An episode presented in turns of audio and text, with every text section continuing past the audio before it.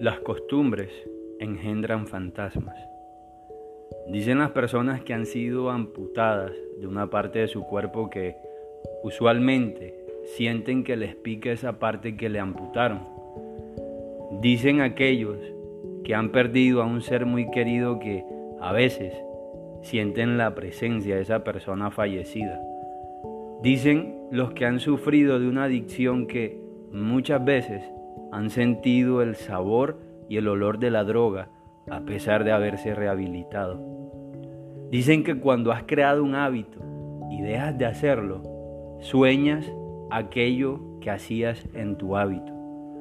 Las costumbres engendran fantasmas.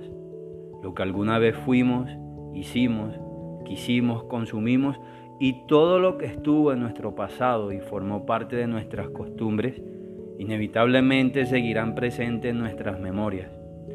Como fantasmas merodeando en los pasillos de nuestras mentes, son aquellas cosas y personas de las cuales hicimos una costumbre. Es imposible olvidar lo que fuimos o hicimos. Es agotador lidiar contra algo que hace parte de ti. Es decepcionante sentir que luchamos en vano por intentar cambiar, pues, aunque le huyas, a ese fantasma, este te perseguirá como un depredador cuando huele el miedo de su presa.